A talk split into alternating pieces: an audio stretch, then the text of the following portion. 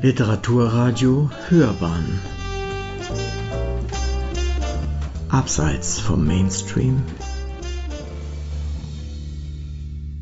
Wir sind heute mal wieder im Amerika-Haus.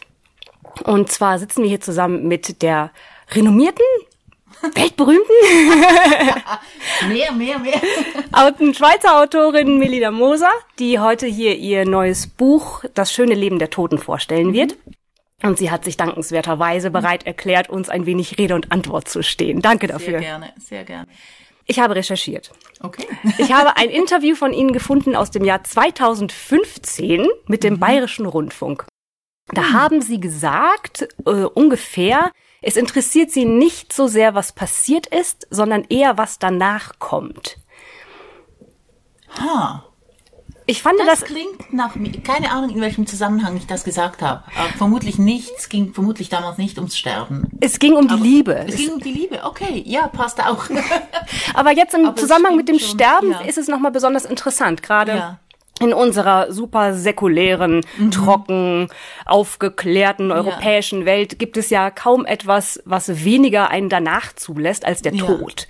Wie passt das zusammen? ja, ich glaube eben, ich meine, es ist noch nie jemand zurückgekommen und hat uns erklärt, wie es wirklich ist. Das ist wahr. Also von daher, ob, ob da, ob es da ein danach gibt oder nicht, ist reine Ansichtssache. Und für mich ist, also grundsätzlich finde ich schon, dass, ähm, wenn man nicht ständig zurückschaut und denkt, was hätte ich anders machen müssen, was hätte ich besser gemacht, erspart man sich sehr viel Leid. Und mit dem Sterben ist es fast irgendwie das, das Umgekehrte, dass, dass man, wenn man nicht davon ausgeht, dass nachher nichts ist oder nichts Schönes ist, ähm, sondern sich was immer vorstellen kann, dass es nicht das Ende ist oder der Beginn von etwas anderem, dann fällt ganz viel Angst weg. Und Angst ist halt ein schlechter Berater im Leben. Und ich glaube, je mehr man sich mit dem Tod irgendwie anfreundet oder wenigstens abfindet, desto besser lebt man. Und wir haben ja nicht nur, also dieses, ähm, diese säkuläre Welt, wie Sie sie nennen, die hat ja nicht nur beschlossen, dass der Tod das Ende ist, sondern sie hat ja wie den Tod selber auch fast ausgeschaltet. Also wir reden kaum über den Tod. Wir, ich habe jetzt gerade im, im Bus hierher, habe ich ja von Zürich nach München so ein, ich weiß nicht, Geowissen oder sowas gelesen, wie wir mit dem Tod umgehen. Und da sind ganz viele Texte drüber, wie ähm, irgendwelche Wissenschaftler, weiß ich, Diabetesmedikamente verteilen an Gesunde, weil das lebensverlängernd wirken soll. Und es ist so, als hätte man irgendwie die Vernunft ausgeschaltet und man rede sich ein, hm, wir können den Tod austricksen oder wir können ihn ignorieren oder wir können ihn so lange vor uns herschieben, dass wir, dass wir es gar nicht mehr merken, wenn wir sterben. Und das, das irritiert mich zutiefst. Weil wenn, wenn es etwas gibt, das sicher ist, dann ist es das, wir sterben. Und es hat ja auch, auch was damit zu tun, dass der Tod ja auch nicht nur das Ende für denjenigen ist, der, die ihn erfährt, Ja.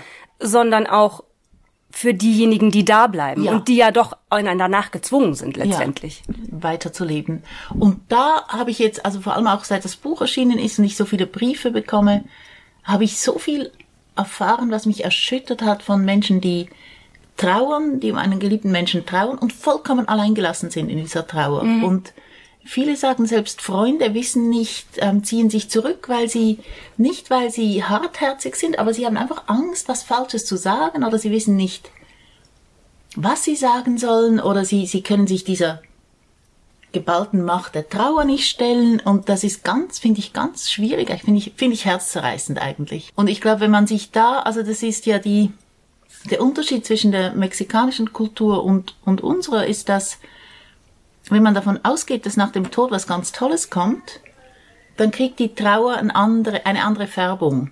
Man trauert zwar inbrünstig um den Verlust eines nahen Menschen, weil man selber den nicht mehr hat, aber es fällt weg dieses, warum musste der gehen und der, der Arme musste jetzt diese Welt verlassen, die doch die einzige Welt ist, das einzig mögliche Leben und all diese, diese, ich weiß nicht, diese Bitterkeit fällt weg und das macht die Trauer irgendwie, vielleicht nicht unbedingt erträglicher, aber irgendwie klarer. Ich leide, weil du nicht mehr hier bist und nicht ich leide, weil du gehen musstest. und jetzt an einem dunklen Ort bist oder ich weiß nicht, wo du bist. Sie haben es angedeutet, Sie sind auf diese Idee gekommen, weil Sie ausgewandert sind mhm. und einen neuen Lebenspartner haben, ja. der Mexikaner ist. Sie sind ja nicht zum ersten Mal ausgewandert. Sie ja. haben früher schon im Ausland gewohnt, auch in den USA. Wie sehr schärfte die örtliche Distanz den Blick auf die eigene Kultur?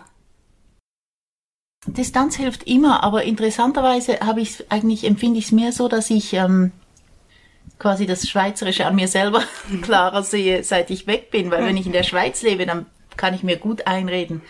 Ich bin doch keine typische Schweizerin, ich bin so Kosmopolitin, ich habe schon überall gelebt und so. Und wenn ich woanders bin, dann merke ich, dass ich doch sehr geprägt bin von dieser recht strengen Kultur. Mhm.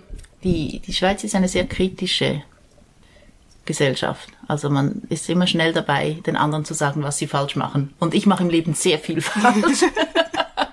Das heißt, die Distanz macht den Blick nicht unbedingt warmherziger, sondern auch zynischer vielleicht? Ich weiß nicht. Nein, es ist eher so, dass wenn ich, ähm, wenn ich lange weg war und natürlich auch ähm, im Vergleich mit dem Land, in dem ich jetzt lebe, den USA, objektiv ist in der Schweiz sehr vieles sehr viel besser. Krankenversorgung, öffentliches Schulsystem, öffentlicher Verkehr und so weiter. Und das stelle ich schon fest, wenn ich in die Schweiz komme oder mir fällt vor allem auf, wie, das klingt jetzt vielleicht komisch, aber mir fällt auf, wie gut die Leute aussehen. ich meine, den Schweizern geht's gut. Und das sieht man ihnen an. Die gehen zweimal im Jahr zum Zahnarzt und jedes Jahr zum Arzt und die sind sportlich und fit und haben Zugang zu gesundem Essen im Supermarkt und so.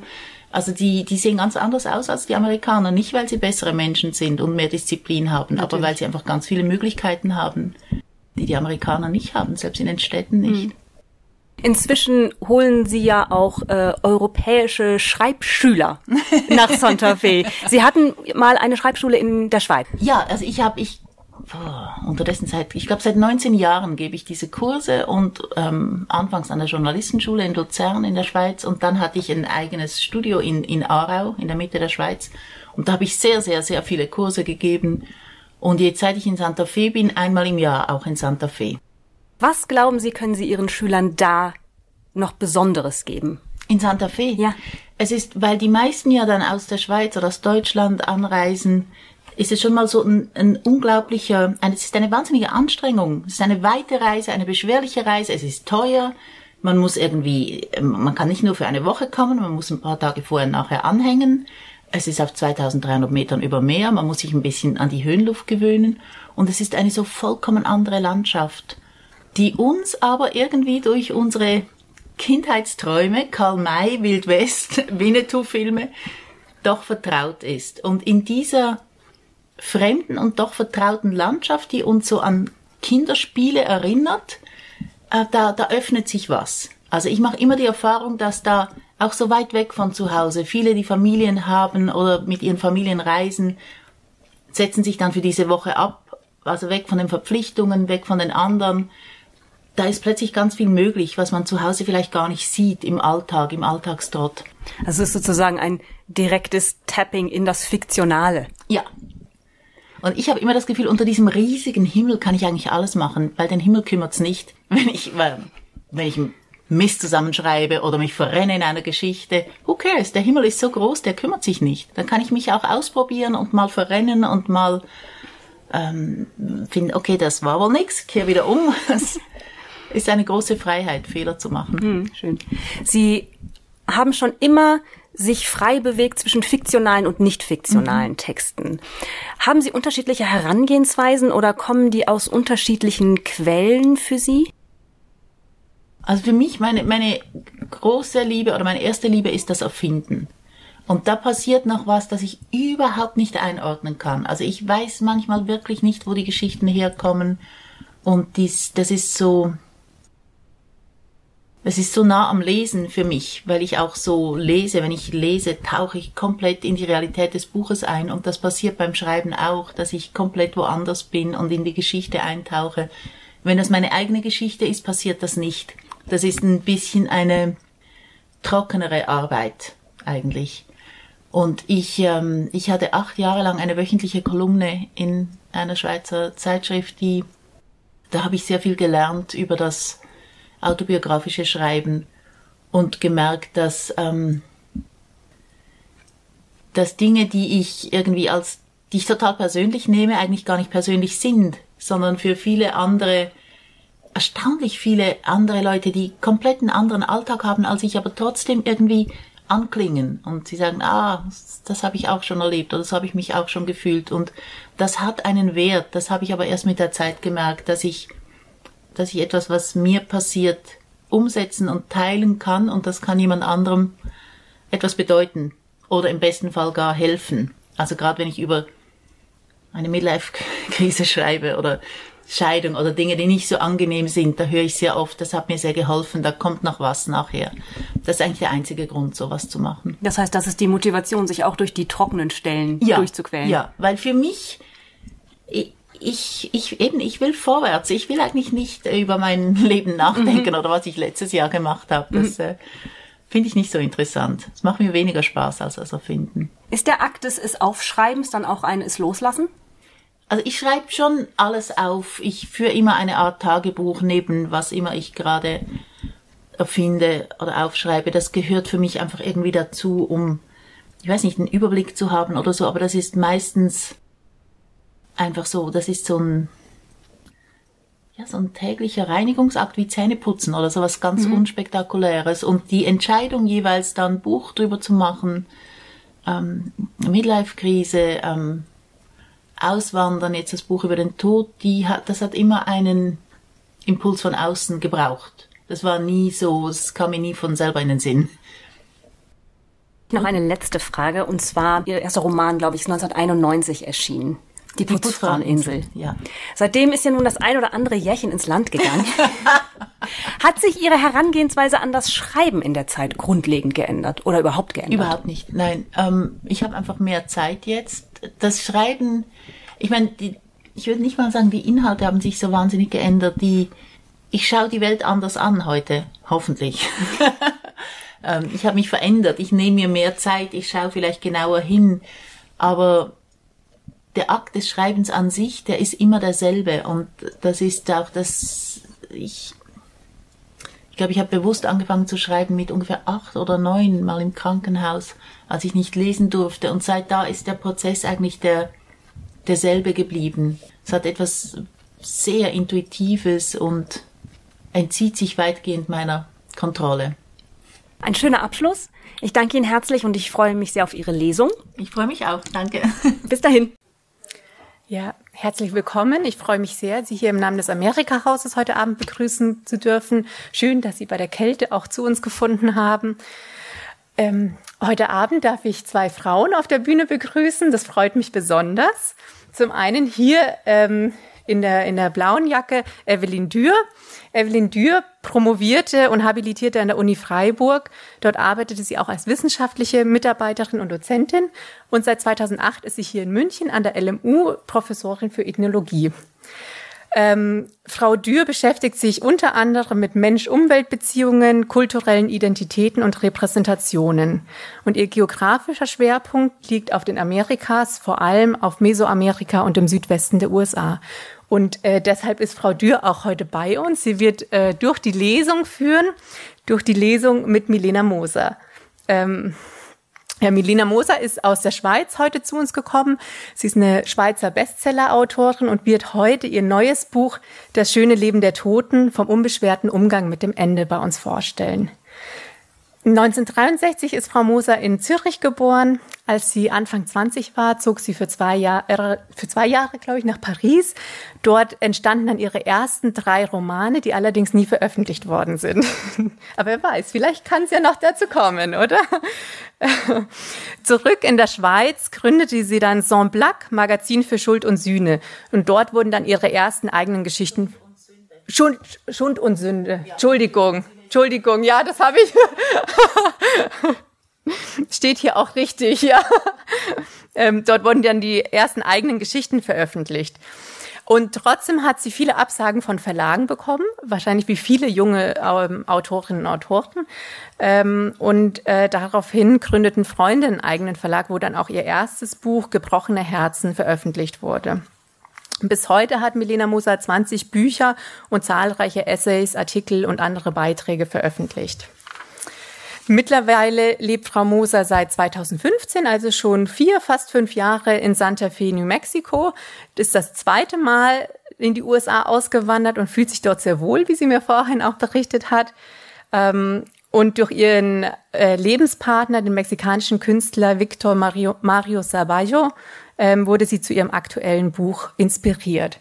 Ähm, das Buch erschien Anfang Oktober, ähm, ist also noch ähm, ziemlich neu. Ähm, und in diesem Buch erkundet Frau Moser gemeinsam mit ihren Lesern die Hintergründe des mexikanischen Dia de los Muertos und vor allem bindet sie diese ganz, diesen ganz speziellen Umgang mit dem Ende des Lebens auch in ihre eigene persönliche Geschichte mit ein. Ähm, in der Schweiz ist das Buch schon auf der Bestsellerliste auf Platz eins gelandet. Also herzlichen Glückwunsch dazu. da müssen wir hier noch nachlegen. Genau. Ähm, und falls Sie noch nicht die Gelegenheit hatten, in das Buch zu schauen, vielleicht können Sie es mal kurz hochhalten. Ich habe schon gelesen und ich finde, es ist zum Lesen sehr schön und auch zum Anschauen sehr schön. Wir haben draußen auch einen Büchertisch aufgestellt. Falls Sie es noch nicht gesehen haben, können Sie es auch gerne nach der Lesung nochmal anschauen.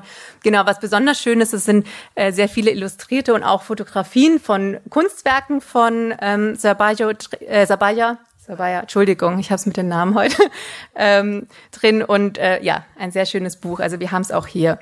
Ähm, ich würde gerne das Wort gleich an Sie übergeben und freue mich auf eine schöne Lesung. Wünsche Ihnen allen einen schönen Abend und vielen Dank fürs Kommen.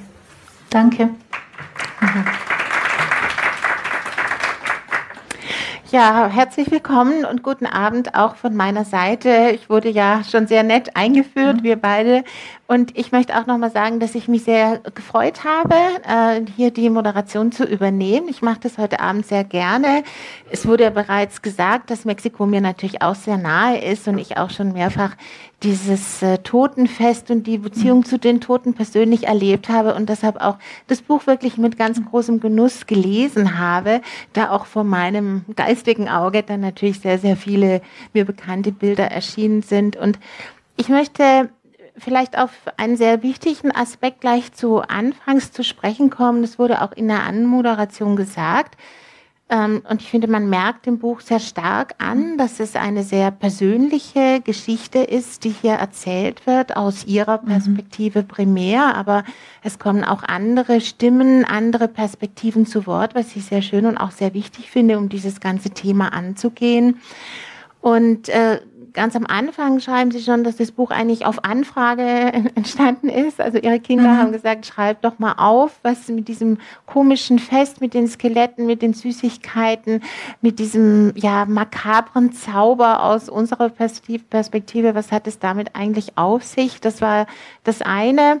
Und das andere aber vielleicht noch wichtiger, diese, diese persönliche Lebenssituation mhm. mit ihrem Lebenspartner, der sehr krank ist, der aus der mexikanischen Kultur kommt und der eine ganz andere Einstellung zu Tod, zu Krankheit hat und er doch sehr stark in dieses Angesicht des Todes blickt, immer mal mhm. wieder tut und sie dadurch wahrscheinlich auch äh, ähm, mit dem Tod ein ganz äh, anderes, ein ganz anderes Verständnis, einen ganz anderen Umgang gelernt haben zu pflegen.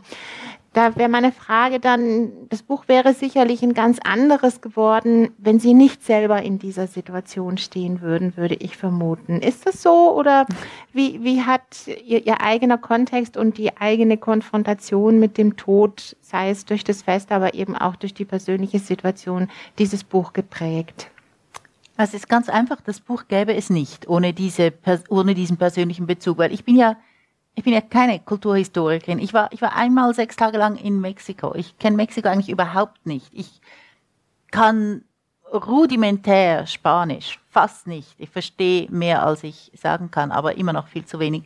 Ich hatte keine Ahnung von, von dieser Kultur, als ich mich in Victor verliebte, der ja nicht nur Mexikaner ist, sondern auch ein Nahua, ein Tolteke, also ein, ein indigener Mexikaner. Und ähm, während seiner, also so ungefähr von der Pubertät bis, bis er nach Amerika zog, also so bis Mitte 40, war er sehr ähm, aktiv in einer, einer Mesa, einer dieser spirituellen Zünfte und hat als, äh, unter anderem als Träumer dort gearbeitet für Leute, die krank waren. Da musste er sich hinlegen und was träumen. Also ist sehr ähm, ein Imaginero. Er hat ähm, viele Rituale gelernt, viele ähm, Tänze, ähm, Zeremonien geleitet, äh, spricht Nahuatl, ist, ist ganz, ganz tief in dieser Kultur drin. Und ich habe so über die letzten paar Jahre bin ich so Schritt für Schritt da reingerutscht, aber vieles ist mir auch bis heute noch sehr fremd und als diese Idee kam, schreib doch das mal auf, da dachten wir erst, ja, wir machen so eine kleine Broschüre für den Privatgebrauch, drei Zeichnungen, ein paar Anmerkungen. Und ähm, wir haben dann so begonnen zusammenzuarbeiten, indem ich, ich habe mir ein paar Fragen ausgedacht, sie ihm gestellt und das aufgenommen, transkribiert. Sofort tauchten neue Fragen auf und noch mehr Fragen, noch mehr Fragen. Und dann hat sich das Buch so entwickelt, es hat eine Eigendynamik entwickelt und ist weit über diese reine Anleitung hinaus gewachsen und hat uns auch erlaubt, über ganz viele Dinge zu reden, über die wir sonst nicht so reden. Also Victor hat bisher immer gesagt, wenn ich, ich, ich bin wahnsinnig neugierig, was seine Tradition angeht. Ich will wissen, wie, irgendwann hat er mir mal gesagt, ja, ja, ich weiß, ich weiß, wie man Regen macht, so ganz nebenbei, so. Das ist eine vier Nächte Zeremonie. Erzähl, erzähl, erzähl. Warum? Warum willst du das wissen? Baust du in der Schweiz Mais an? Baust du in Santa Fe Mais an? Brauchst du Regen? Nein, das hat mit dir nichts zu tun. Und so hat er mich immer so ein bisschen ausgebremst. Ähm, aber Victor, weißt du, ich frage fürs Buch. Victor, erzähl mal, weißt du, fürs Buch. so habe ich ganz viel, ähm, ganz viel dazugelernt. Ähm, die Tatsache, dass er schwer krank ist, das ist einfach etwas, das da ist, aber ähm, das beeindruckt ihn sehr viel weniger, als es mich beeindruckt. Und ich möchte eigentlich gern etwas ähm, kurzes Teil aus einem Kapitel vorlesen, der Ihnen, das Ihnen vielleicht ein Ausschnitt, der Ihnen ähm, Viktors Einstellung ein bisschen näher mhm. bringt. Sehr gern, ja. Seit ich ihn kenne, weiß ich von Viktors gesundheitlichen Herausforderungen, wie es politisch korrekt heißt, weiß ich, dass er mit geborgter Zeit lebt. Der Gedanke, dass er ziemlich sicher vor mir, lange vor mir sterben wird, begleitet mich von Anfang an. Auf die Frage, was er denn habe, antworte ich oft patzig, alles außer Krebs. Was natürlich nicht ganz stimmt. Victor ist, was die Ärzte einen Casus fascinans nennen, einen Patienten, den sie nicht verstehen. Die Kombination von Nierenversagen und Herzfehler hätte ihn schon längst umbringen müssen. Auch ohne die Schlaganfälle, Herzinfarkte, Hirnblutungen ohne die Lungenentzündungen, die sein künstlich unterdrücktes Immunsystem produziert, ohne allergische Reaktionen auf seine 18 verschiedenen Medikamente und auch ohne die Verkehrs- und Haushaltsunfälle, denen er mit schöner Regelmäßigkeit zum Opfer fällt. Seine Patientenakte ist so dick wie das Telefonbuch einer kleinen Stadt. Und trotzdem lebt er. Lebt er gut. Er weigert sich, sein Leben, seine Arbeit und seine Stimmung von seiner Gesundheit bestimmen zu lassen beklagt sich vielleicht einmal im Jahr. Ansonsten ist er der lebenslustigste Mann, den ich kenne. Er malt, er kocht, er liebt, er unterhält, er flirtet mit uneingeschränkter Hingabe. Er lebt aus vollen Zügen. Der letzte Tag hat auch 24 Stunden, sagt er immer. Das hat er damals auch zu der zermürbten Sozialarbeiterin gesagt, die ihm das Krankenhaus gegen Ende seiner Dialysezeit vorbeischickte. Da hatte er nach Ansicht der Ärzte vielleicht noch zwei Monate zu leben. Kaum jemand überlebt mehr als drei oder vier Jahre Dialyse. Bei Viktor waren es acht. Dialysepatienten sind allein wegen der zeitlichen Beanspruchung durch die Behandlung arbeitsunfähig geschrieben und bekommen eine kleine Rente. Viktor lehnte das ab, er wollte arbeiten. Er hat in diesen fürchterlichen Jahren fünf Metrostationen in Phoenix konzipiert und umgesetzt die gefärbten Betonplatten, die Mosaikwände über Land gefahren, die mobile Blutwäschemaschine neben der Werkzeugtasche im Truck. Er hat seine krebskranke Frau gepflegt und er hat sie begraben. Er hat seine Freunde bekocht, er hat gemalt, er hat zwei junge Katzen adoptiert. Aber Sie müssen sich mit dem Tod auseinandersetzen, insistierte die Sozialarbeiterin damals. Sie müssen Ihre Angelegenheiten in Ordnung bringen. Verzweifelt schaute sie sich um. Sie haben viel zu viel Zeug. Da sah Viktor endlich vom Zeichentisch auf. Zeug? fragte er. Sie meinen Bücher, Bilder? So kam die Sozialarbeiterin offensichtlich nicht weiter. Sie werden sterben, rief sie schließlich in ihrer Verzweiflung. Sterben, verstehen Sie? Viktor nickte. Natürlich verstehe ich, aber bis es soweit ist, kann ich ja wohl noch ein Bild malen. Manchmal ärgert es mich, wenn mir vorgehalten wird, unsere Situation sei nichts Besonderes, jeder müsse schließlich mal sterben, niemand könne wissen, wie viel Zeit ihm noch bleibe.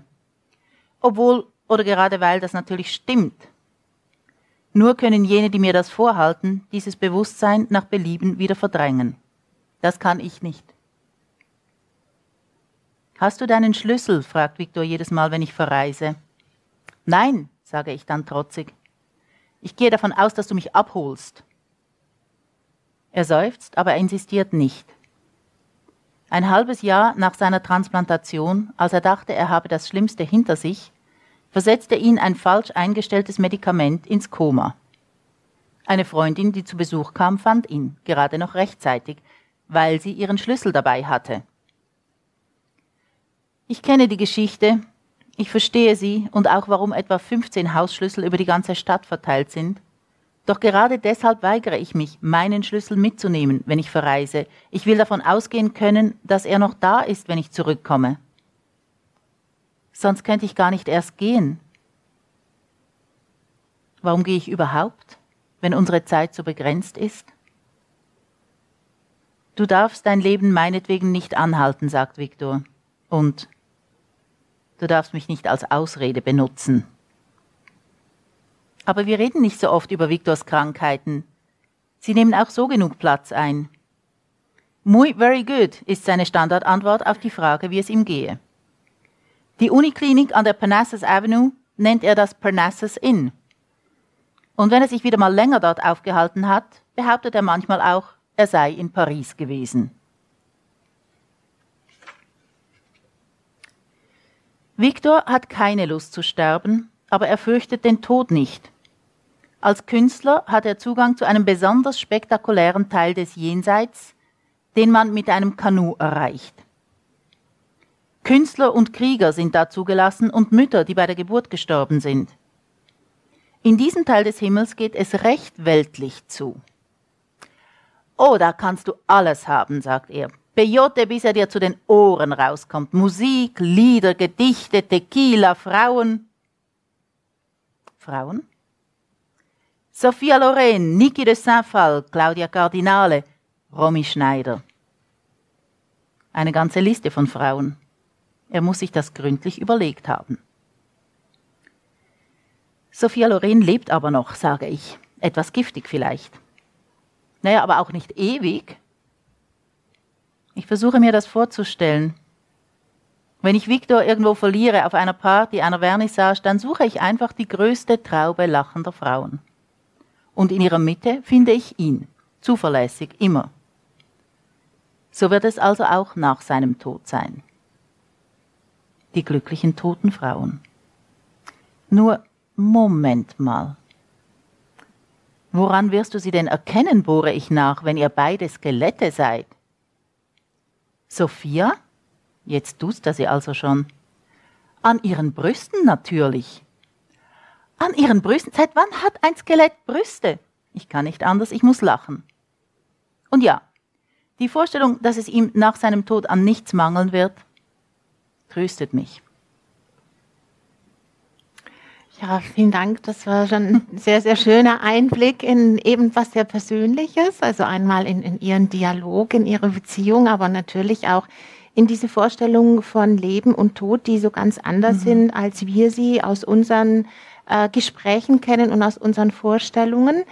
Und ich glaube, das Besondere, was jetzt auch in der Passage sehr schön zum Ausdruck kommt, das ist eben ähm, absolut nicht die Vorstellung, dass Todsein gleichgesetzt wird mit dem Zustand des Schlafes mhm. oder mit dem Ausruhen. Das sind ja so Motive und Metaphern, die bei uns sehr, sehr gängig mhm. sind. Ja, Tod und Schlaf wird ja sehr oft in eins gesetzt und eben dieses Ausruhen und eben gerade nicht die Aktivität und die Aktion und die Lebensfreude, mhm. sondern Lebensfreude oder Freude scheint ja dem Leben vorbehalten mhm. zu sein äh, in, in sehr vielen Zusammenhängen und äh, Vorstellungen von Jenseits sind ja mh, häufig nicht mit Lebenslust äh, gefüllt, ja, sondern mit einer äh, Düsterheit.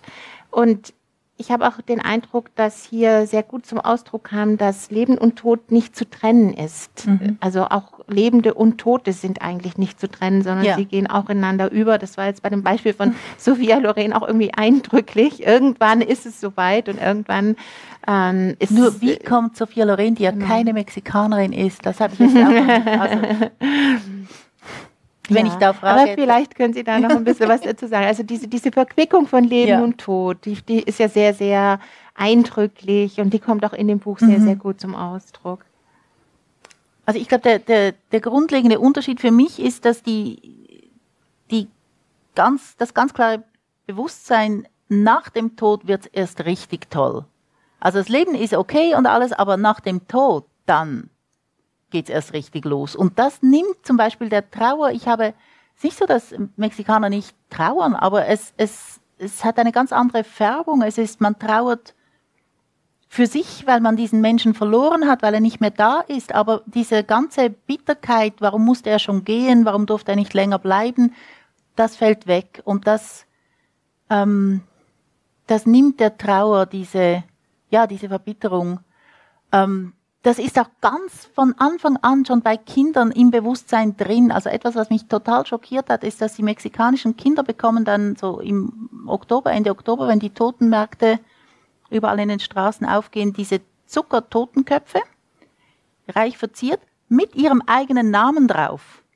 Und dann essen die, das lutschen die daran und essen das ist eine, also wie ein Schokolade-Osterhase für ein Schweizer Kind. Und als ich das das erste Mal sah, dachte ich, wenn ich mir als Mutter vorstelle, ich schenke meinen Kindern Totenköpfe mit ihren Namen drauf, das ist ja das Schicksal versuchen, das ist da, kriege ich Hühnerhaut, aber irgendwie ist es schon für kleine Kinder vollkommen klar, ich sterbe, du stirbst, Oma stirbt, der Hund stirbt, alle sterben mal und das hat überhaupt nicht diesen Schrecken, den es für uns hat. Und es ist ja so, ich meine, wenn wir es uns mal genau überlegen, wenn wir ganz mutig sind und den Gedanken zu Ende denken, es stimmt, wir sterben alle. Ist so. Mhm. Aber der Unterschied ist einfach, dass wir das, ich denke, mehr und mehr, ich habe jetzt gerade im, im, auf der Busfahrt hierher so einen Artikel gelesen über irgendwelche Ärzte, die gesunden Menschen Diabetes-Medikamente verschreiben, damit sie länger leben und vermischt mit irgendwelchen Vitaminen und dann kann man offenbar 130 werden, vielleicht auch nicht. Ich habe das gelesen und gedacht, was, warum? Aber dieses Bedürfnis, den Tod nicht nur zu verdrängen, zu tabuisieren, nicht drüber zu reden, sondern auch so zu tun, als könnten wir ihn ausschalten. Nimm Vitamin E und ernähr dich vegan. Das ist äh, nichts gegen Veganer, aber sie sterben auch. Es tut mir leid wenn das jetzt ein Schock ist. Aber ähm, wir haben immer das Gefühl, dass das Alter, Tod, das bleibt da und das ist so ähm, sinnlos. Weil der Tod schlägt ja dann doch zu. Bei uns, bei unseren Liebsten und dann haben wir nichts in der Hand. Wir haben keine Ahnung, wie wir damit umgehen sollen, weil wir es nicht geübt haben. Wir haben auch nicht geübt, mit Trauernden zu reden. Die Vorstellung, bei Leuten zu Besuch zu gehen, die gerade zum Beispiel ein Kind verloren haben. Geschenke mitzubringen für dieses Kind. Spielsachen, Kleider, Süßigkeiten, den ganz, die ganze Nacht über dieses Kind zu reden, von diesem Kind zu erzählen. Das ist so tröstlich für eine Familie und ist uns so fremd. Wir denken ja nicht. Vielleicht, wenn ich es nicht erwähne, haben Sie vergessen, dass Sie den Verlust erlitten haben. Wir haben keine, keine Werkzeuge mehr. Vielleicht hatten wir sie mal, vermutlich hatten wir sie auch mal, aber wir haben sie nicht mehr. Mhm. Tut mir leid, ich bin ein bisschen abgeschweift. Das aber macht ja nichts. das macht gar nichts. Es, es bringt mich aber schon zu, zu einem anderen Thema, das auch ähm, ganz am Anfang von Ihnen sehr betont wurde, dass Viktor eben nicht nur Mexikaner ist, mhm. sondern dass er sich eben sehr stark auch auf sein altmexikanisches Erbe ja. bezieht, in seiner Lebenspraxis, indem er Rituale ausübt, indem er äh, Heilkunde praktiziert mhm. und damit auch ein Wissen hat, das wahrscheinlich eher Spezialisten vorbehalten ist, das nicht nur ein mhm. breites Wissen ist, sondern dass er sich dadurch sicherlich auch von anderen Menschen unterscheidet durch diese Zugänge. Und vielleicht wäre es nochmal für uns auch interessant von Ihnen zu hören, wie Sie dieses altmexikanische Erbe einschätzen. Sie beschreiben es ja auch sehr ausführlich im Buch. Mhm. Und ich würde sagen, es ist eine völlig andere Schöpfungsgeschichte, ja. die hinter dem Menschsein steht in Mexiko oder jetzt bei uns. Und ich glaube, das macht auch was mit einem. Ja, also äh, man ist nicht von, von Gott aus Fleisch und Blut und durch seinen Hauch erschaffen, sondern man besteht aus Mais. Es ist eine völlig andere Vorstellung vom Sein mhm. als solches, als wir das haben. Und vielleicht hängt damit auch die Vorstellung vom Tod zusammen. Denn Leben und Tod ist ja offensichtlich nicht zu trennen. Und ja. die Vorstellung vom Leben, warum wir auf der Welt sind und wie wir in diese Welt kamen, ähm, ganz andere Bezüge aufweist als bei uns. Mhm. Also Sie möchten die Geschichte hören?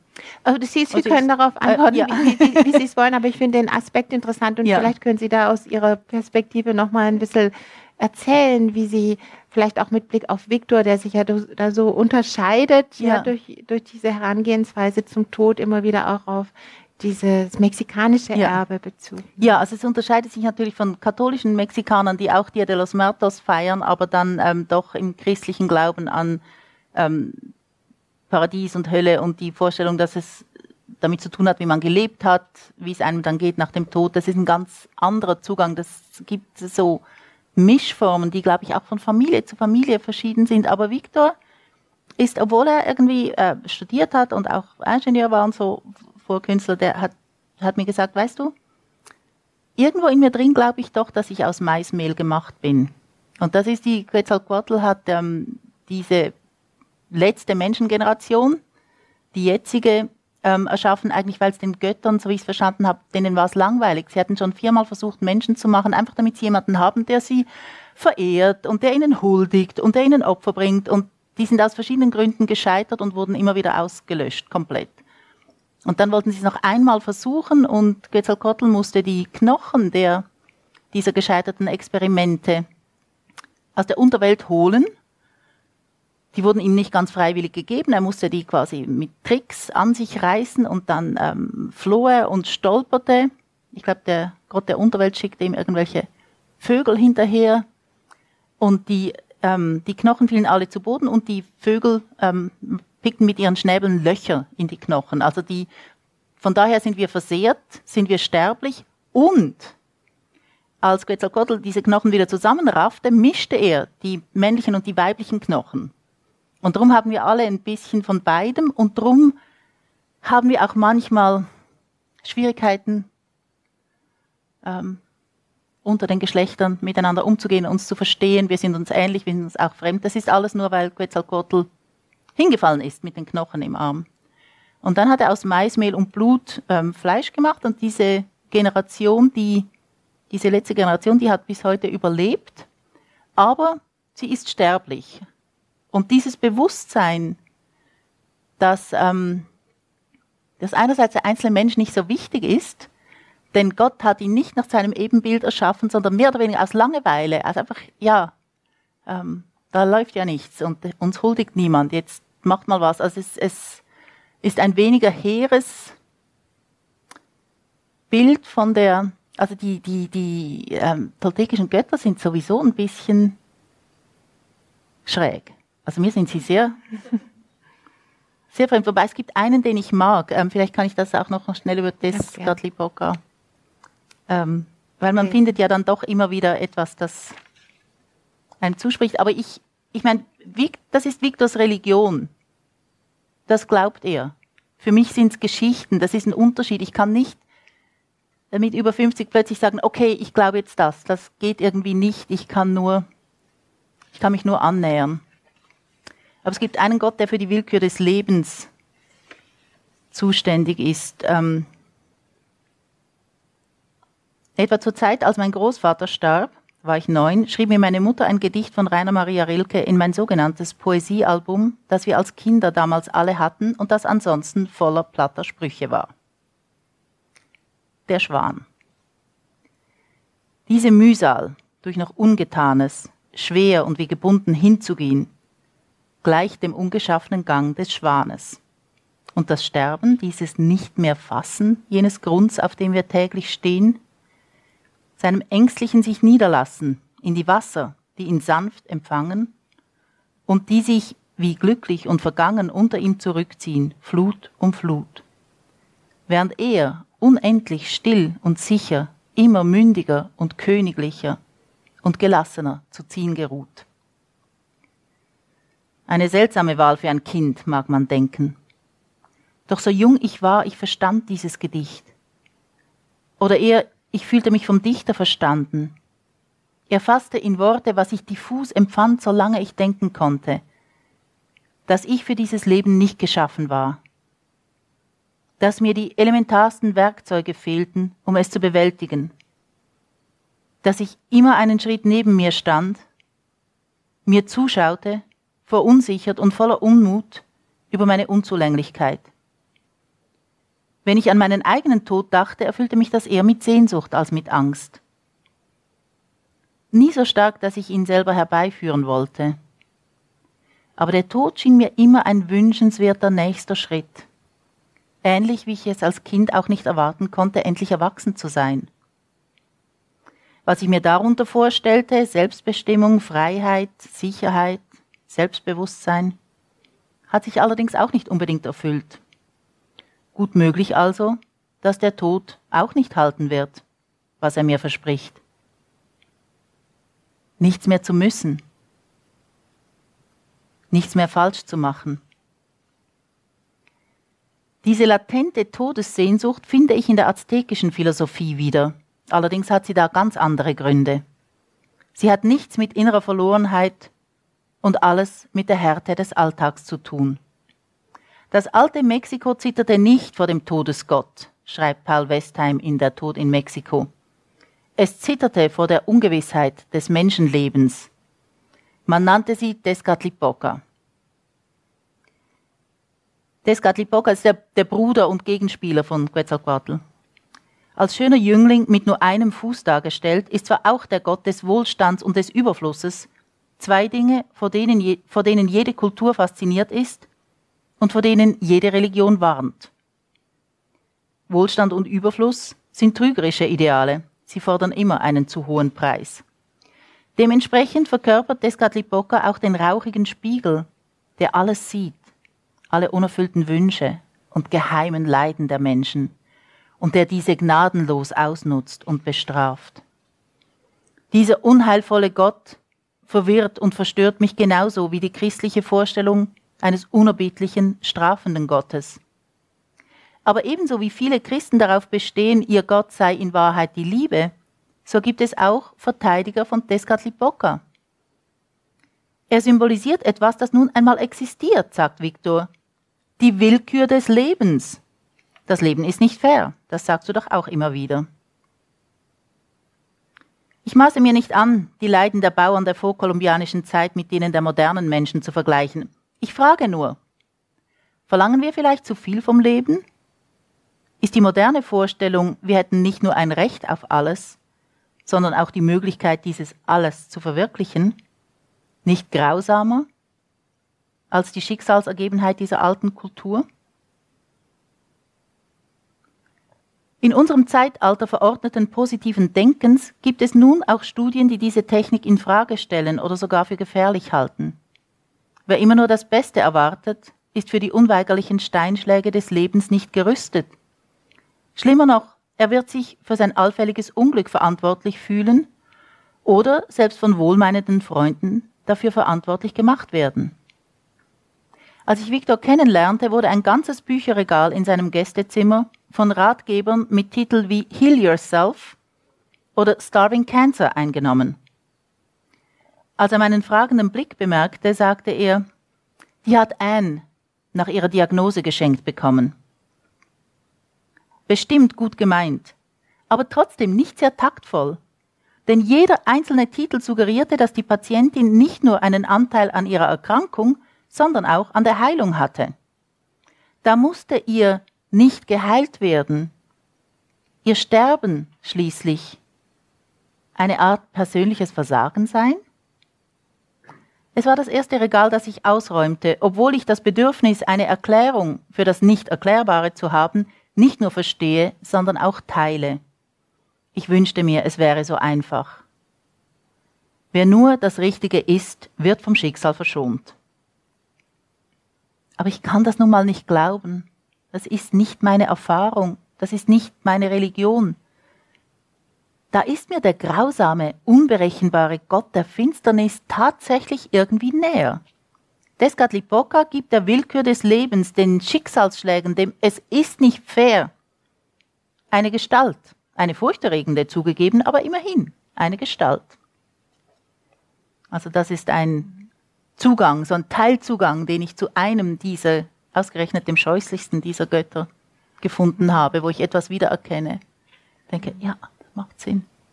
Was dazu sehr gut passt und was, glaube ich, auch zentral ist zu verstehen oder diesen ganz anderen Umgang mit dem Tod zu verstehen, ist die Tatsache, dass es nicht so entscheidend ist, ähm, wie die persönliche und moralische Lebensführung mhm. ausgesehen mhm. hat für das Jenseitsschicksal, sondern die Art des Todes. Mhm.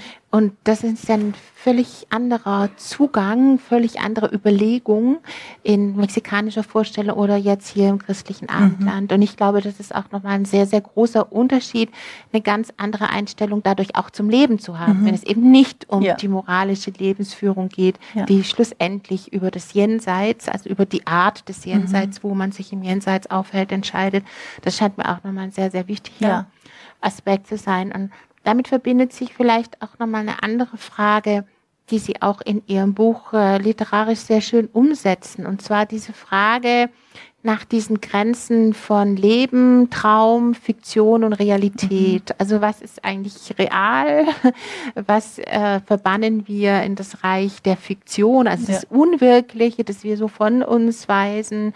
Und welche Bedeutung haben Träume? Und da gibt es natürlich sehr, sehr viel was bereits mhm. dazu geschrieben wurde, und sehr viele Meinungen von der Psychologie mhm. über die mhm. Metaphysik, mhm. ja, das, das, haben sie vielleicht auch schon verschiedene Zugänge selber erlebt und erkannt, aber es ist schon was sehr Spezielles, der Traum. Eine Erfahrung, die wir alle oder die meisten von uns zumindest sehr häufig machen, dass sich unser Wesenssein, unsere Seele, unsere Wesensheit außerhalb unserer Kontrolle ja. befindet. Sie entfernt sich von uns im Traum und wir können sie nicht kontrollieren, wir können sie nicht einfangen und wir wachen dann zum wir Teil ja ganz aber. entsetzt auf, genau, und denken, was, wo war ich, was ist mir mhm. passiert und äh, was, was war heute Nacht? Ja, ja das ja, kann ja ganz bizarre Formen annehmen.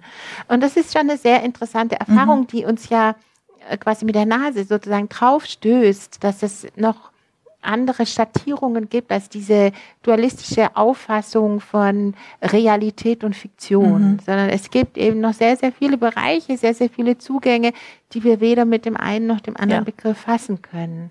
Und da haben Sie in Ihrem, in Ihrem Buch ja auch darüber reflektiert. Ja, das ist, das ist für mich wahnsinnig spannend und extrem frustrierend. Ähm, ein Aspekt, über den ich nie in der Art nachgedacht habe. Als Sie gesagt haben, für uns ist ja der, also der Tod wird oft als, als Schlaf oder Schlafesbruder mhm. oder so ähm, empfunden. Für in, in Victors Kultur ist es umgekehrt.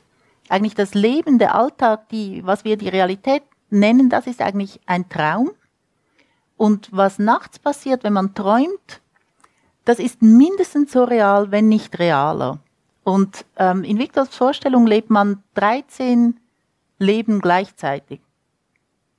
Einfach unterschiedliche, man lebt in 13 Realitäten, wenn man lebt. Und wenn man stirbt, kommen noch neun dazu. Dann lebt man in 24 Realitäten. Das überfordert mich komplett. Da kann ich überhaupt, mein, mein, mein Hirn macht das irgendwie nicht mit. Aber ich finde es eine wahnsinnig spannende Vorstellung. Und für ihn ist wirklich, was er träumt, ist extrem wichtig. Und ich glaube, das trägt so viel dazu bei, dass er so einen optimistischen Umgang hat mit seinen Anfechtungen.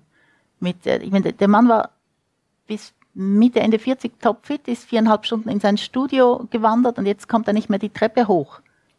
Aber er redet nicht drüber, er, er beklagt sich nicht drüber, weil nachts, wenn er schläft, dann irgendwie fährt er mit einem Sportwagen die Côte d'Azur entlang, wo er gerade ein neues ähm, Künstleratelier irgendwo hat und wo irgendwie dann äh, Doris Day plötzlich zu Besuch, Doris Day, zu Besuch kommt und ich weiß nicht, wer war kürzlich noch da.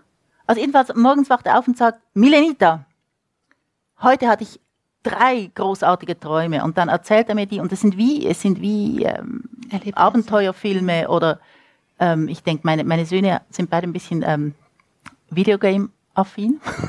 Es kommt mir manchmal auch so vor, weil man muss ein Abenteuer bestehen und dann kommt man auf eine andere Ebene und das ist so spannend und oft bin ich dabei in diesen Träumen, aber ich kann mich überhaupt nicht erinnern.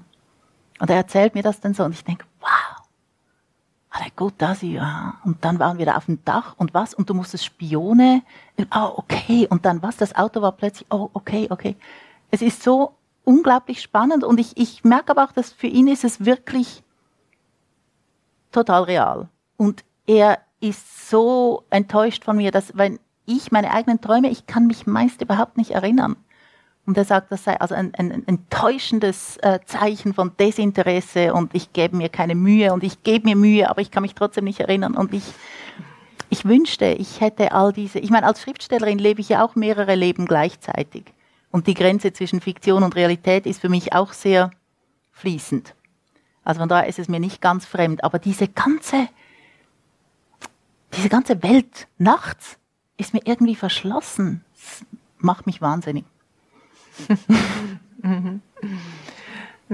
Vielleicht können wir noch auf einen anderen Aspekt eingehen, der uns ein bisschen wegführt von diesen persönlichen mhm. Beziehungen. Die sind natürlich sehr spannend, aber das Fest hat ja noch ganz andere Komponenten, ja. über die wir noch überhaupt nicht gesprochen haben. Und so ein bisschen mit Blick auf die Zeit fände ich das schön, wenn okay. wir uns da noch weiter bewegen. Das Fest ist ja nicht nur eben im Persönlichen wichtig, sondern es ist auch ein wichtiger ökonomischer Faktor. Ja, es wird unheimlich viel für dieses Fest mhm. eingekauft. Alles muss neu sein, was für die Toten gekauft wird. Also die Vorstellung ist ja, dass die Toten nach Hause kommen und man sie entsprechend empfängt mit neuen Kleidern, mit neuen Gerätschaften, mhm. mit ihren Lieblingsspeisen.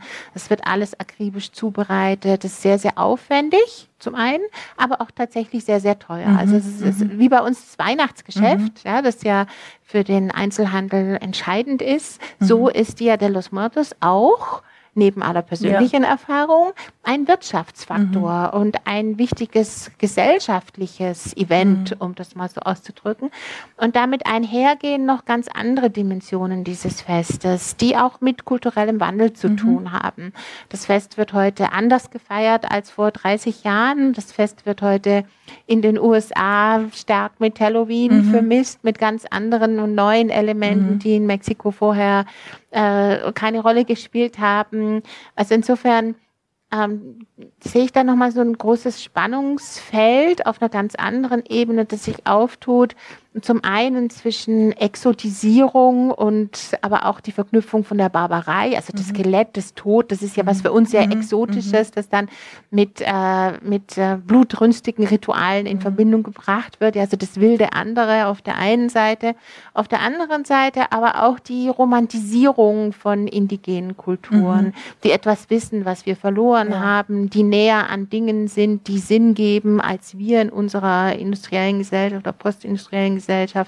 Und da ist schon auch ein sehr starkes romantisches Motiv. Also es gibt beides. Es gibt sozusagen diese, mhm. diese betonte Exotik, die auch ganz nah am Kommerz ist. Ja, es geht natürlich mhm. ums Geld. Also diese Zuckerköpfe, die, die mhm. bringt, da klingelt ja auch die Kasse. Es ist mhm. nicht nur äh, das ideologisch, religiöse, ja. spirituelle, sondern da geht es um handfeste ähm, Einnahmen und um Profitmaximierung. Und das Fest ist auch sehr stark kommerzialisiert ja. worden. Und Vielleicht können Sie da noch ein bisschen was schildern aus Ihren Erfahrungen oder Ihre Position dazu. Also ich möchte erst einmal Viktors Lieblingswitz erzählen, ähm, der mich immer persönlich betroffen macht. Ich finde ihn sehr viel weniger lustig als er, aber vielleicht finden Sie ihn lustig. Weißt du, wie sich die traditionelle indigene Familie zusammensetzt? Nein? Okay. Vater, Mutter, drei bis fünf Kinder, Großmutter, unverheiratete Großtante, ein Hund und eine deutsche Anthropologin. und das entspricht ein bisschen seiner Erfahrung. In den 80er, 90er Jahren in Mexiko waren sehr viele, nicht nur Deutsche, ähm, äh, amerikanische ähm, Forscher waren sehr interessiert, ähm, nach Castanedas Büchern und so diese, diese Gruppen zu besuchen und diese Rituale ähm, irgendwie kennenzulernen und, und festzuhalten und so. Und das hat zu allen möglichen Ausrutschern geführt und, und hat die ähm, Tradition auch ein bisschen verwässert und hat, glaube ich, auch bewirkt, dass Victor jetzt so ein bisschen findet, ja, pff, warum willst du das wissen? Das, du hast ja kein Maisfeld, das geht dich eigentlich nichts an. Ähm, die Kommerzialisierung ist ähm, das Absurdeste, was, ähm, was ich erfahren habe in, in, der Recherche, ist, dass ja äh, Disney den Begriff Dia de los Muertos copyrighten wollte, kaufen und copyrighten. Also jedes Mal, wenn Dia de los Muertos nur irgendwo erwähnt wird, klingelt bei Disney die Kasse. Und das wurde dann Gott sei Dank, also wie wenn man Weihnachten mhm. trademarken, also es geht ja irgendwie nicht, aber das wurde verhindert und dann hat ein paar Jahre später Pixar, eine Tochtergesellschaft von Disney, den Film Coco, den Sie vielleicht gesehen haben, ähm, herausgegeben und geschickterweise die prominentesten ähm, Gegner, die damals gegen Disney protestiert haben, angestellt als kulturelle Berater. Ähm, das war ein sehr geschickter Schachzug und so ähm, äh, hat dieser Film jetzt quasi den Stempel, ja, der ist, äh, der ist okay, wir haben den abgesegnet, aber es wurde natürlich eigentlich, dieser Segen wurde gekauft. Ähm, und so verschiebt sich alles sehr. Ich weiß jetzt nicht, ähm, ich meine, ich bin, ich muss ehrlich sagen, ich bin nicht davor gefeit. Ich meine, ich bin Schweizerin, ich bin mit Federica de Cesco Romanen aufgewachsen, der rote Seidenschal, der Türkisvogel. Ich habe früher mit meiner besten Freundin darüber geredet, ob ich mal einen Indianer heiraten will oder einen Japaner, weil Federica de Cescos Bücher, das, das, am Anfang ist immer der Sohn des Indianerhäuptlings, der romantische Held und später ist es dann ein japanischer Künstler und wir haben da lange darüber diskutiert. Ich bin nach Santa Fe gezogen, unter anderem, weil mich die Landschaft, die Kultur da so interessiert. Ich muss mich immer selber auch irgendwie überprüfen, sag mal, was machst du da? Und auch während der Arbeit an diesem Buch, das war immer wieder ein Thema, was machen wir da? Macht das irgendwie Sinn? Und ähm, ich glaube, auch wenn wir es auf unsere eigenen Traditionen zurückführen, die ja auch super kommerzialisiert sind, irgendwo unter all dem liegt etwas, das, ähm, das nicht, das nicht kaputt gemacht werden kann, solange es ähm,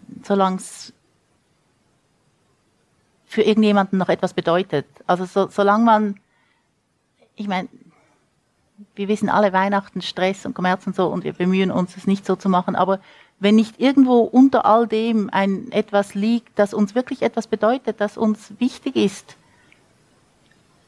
dann, ähm, dann stirbt der Brauch. Solange es aber noch eine Bedeutung hat, überlebte auch das, auch James Bond und Disney und Kommerzialisierung und auch die, finde ich, traurige Tatsache, dass zum Beispiel früher haben offenbar, hat man in Mexiko auf den Friedhöfen gefeiert und Victor sagt, das geht jetzt nicht mehr wegen der Touristen. Weil das sind, ähm, es gibt ähm, Reise, Führer und Reiseorganisationen, die einen speziell am Dia de los Muertos dorthin bringen, dass man sehen kann, wie die Familien auf den mhm. Gräbern feiern. Aber die können das gar nicht mehr machen, weil es zu voll ist. Die kommen gar nicht mehr zu ihren Gräbern. Also das ist alles fragwürdig und doch glaube ich, naja, ich bin halt eine ewige Optimistin. Ich glaube, also das ich, überlebt. Ich, ich teile den Optimismus dahingehend, dass ich das dass ich denke, so ein großer Widerspruch ist es vielleicht gar nicht. Oder es ist äh, für uns Deutsche oft so eine Unvereinbarkeit. Also das Authentische, das mhm. vermeintlich Authentische und die Kommerzialisierung. Mhm. Aber nach meiner Erfahrung ist das eh ein Mythos, sondern ja. ähm, das hat einfach auch mit Wandel zu tun und mit einer gewissen Normalität. Also ja. das Ökonomische heißt nicht unbedingt, dass es nicht mehr echt wäre. Ja, das äh, diesen Widerspruch äh, würde ich nicht unbedingt in jedem Fall so sehen. Und was jetzt auch wieder auf Ihr Buch zu kommen, was in dem Buch sehr schön beschrieben wird und was einem dann auch wirklich vor dem geistigen Auge so aufsteigt, und das finde ich das Literarische daran, das finde ich einfach auch sehr schön, ist, dass dieses Fest unheimlich bunt und laut und sinnlich ist. Mhm. Also durch diese Gerüche, durch das Essen, durch die vielen Blumen, äh, durch diese wahnsinnige Farbenpracht, die durch die Blumen, mhm. durch die Kleidung hergestellt wird und natürlich auch durch die Mahlzeit, durch den Alkohol, mhm. durch den Rauch der Zigaretten und durch den Rauch dieses Kopal, dieses, das ist ein Harz, das verbrannt wird, ähnlich wie bei uns der Weihrauch mit einem bestimmten Geruch. kommt auch nochmal eine Dimension hinein, die man jetzt in diesem Raum nicht wirklich herstellen kann, weil das so steril ist. Aber ich glaube, für das Erleben und für, für die Teilnahme an, an, an diesem Fest das Empathische und das Emotionale auch eine sehr, sehr große Rolle Ja. spielt. Und auch was, was mich auch beeindruckt, ist, wie man über die Toten redet. Das ist ganz anders. Als ich das erste Mal äh, Dia los Muertos bei Victor war, da war ein Freund, ein enger Freund von ihm gestorben und er sagte, der Steven, was der ein zusammengesoffen hat. Also manchmal konnte der ja nicht mehr richtig reden, wenn er seine Filme ansagt. Ich bin total erschrocken. Ich dachte, so redet man doch nicht über jemanden, der gestorben ist. Und habe dann nachgefragt und hat er gesagt, doch, du, du redest über die Toten so, wie du im Leben mit ihnen geredet hast. Weil du musst dir vorstellen, die kommen, die verlassen ihr tolles Jenseits, wo eigentlich schon eine endlose Party ist, um uns zu besuchen, angelockt von den Düften, von den Blumen, den Laternen im Fenster. Dann schauen sie zum Fenster rein und sehen uns da so sitzen mit langen Gesichtern und sagen, ja, der Steven war ja schon ein Heiliger. Dann denkt er, von wem reden die? Erinnern die sich gar nicht mehr an mich? Nee, da gehe ich nicht hin. Also das Bezirzen, Verführen der Toten nochmal zu Besuch zu kommen, beinhaltet auch, dass man sie so, dass, dass sich, Victor hat mal gesagt, die Beziehung verändert sich nicht mit dem Tod. Das finde ich unglaublich schön. Die Beziehung endet nicht mit dem Tod, sie endet mit dem Vergessen. Vielleicht ein gutes Schlusswort. Ja, Also ich möchte nur ähm, einfach, bevor Sie gehen, nur drei Zeilen aus den Cantares Mexicanos vorlesen, die ich irrsinnig schön finde und sehr tröstlich und die uns sofort wieder ins Leben zurückführen. Sind wir nicht glücklich hier auf der Erde? Es scheint, als seien wir Freunde.